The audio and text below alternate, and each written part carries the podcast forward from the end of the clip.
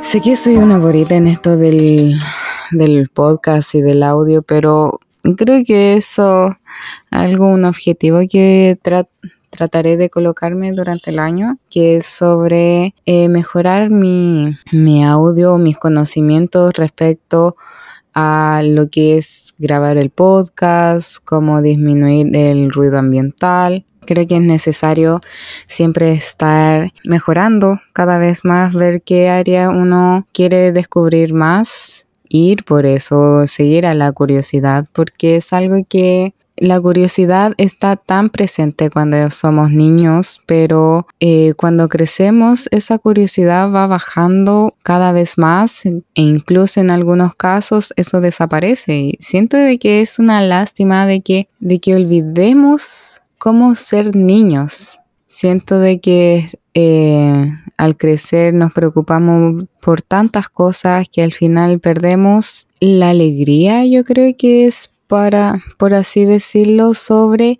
eh, cómo es vivir la vida, cómo es disfrutar los pequeños momentos. Estamos tan eh, enfocados en obtener cosas materiales o sentirnos desmotivados por nuestra situación actual, que dejamos de lado la compañía que tenemos de nuestros seres queridos y que eso igual aporta mucho a mejorar nuestra salud mental. Y bueno, con esa pequeña reflexión sobre eh, la curiosidad, quiero darle la bienvenida a este nuevo capítulo de mi podcast que lo llamé Mi perspectiva de las cosas. Yo soy su host Vanessa Salazar y últimamente me he estado planteando varias cosas en general tratando de buscar algún tipo de, tema principal para los podcasts. Siempre de que termino de editar algún capítulo, eh, ya estoy pensando en lo que quiero hablar en, el próximo capítulo. Pero así es la vida de los creadores.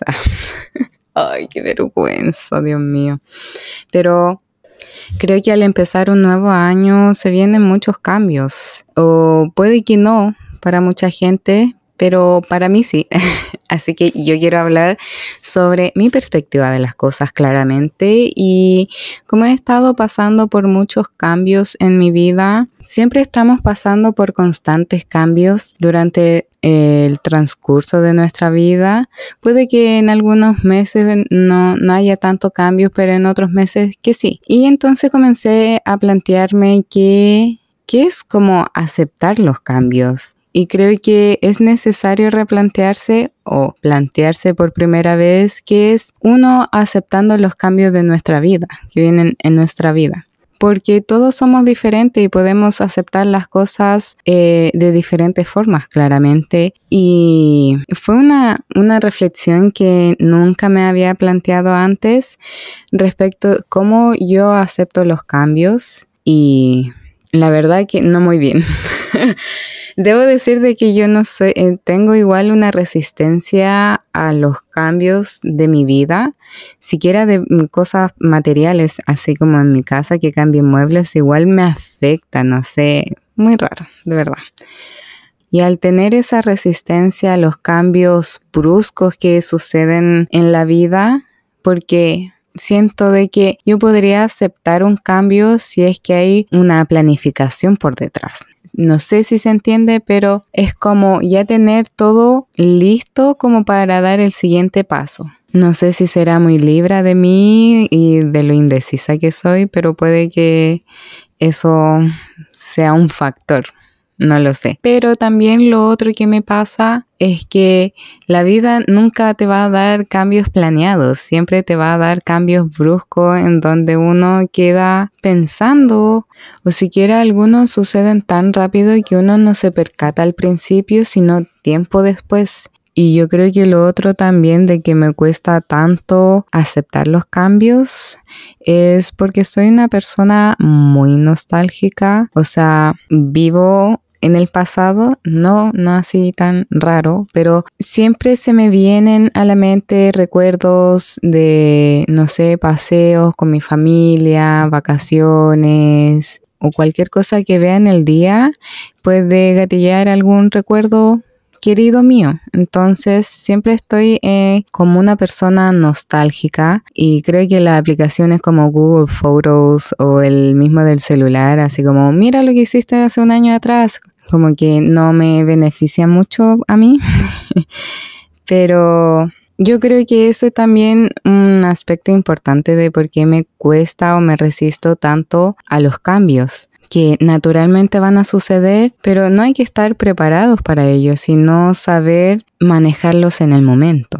Pero claramente yo no sé manejar los cambios en el momento, por eso me gusta o soy una persona tan nostálgica porque cuando me enfrento a algo así, recurro al pasado de, ah, antes las cosas funcionaban bien, ¿por qué no están así?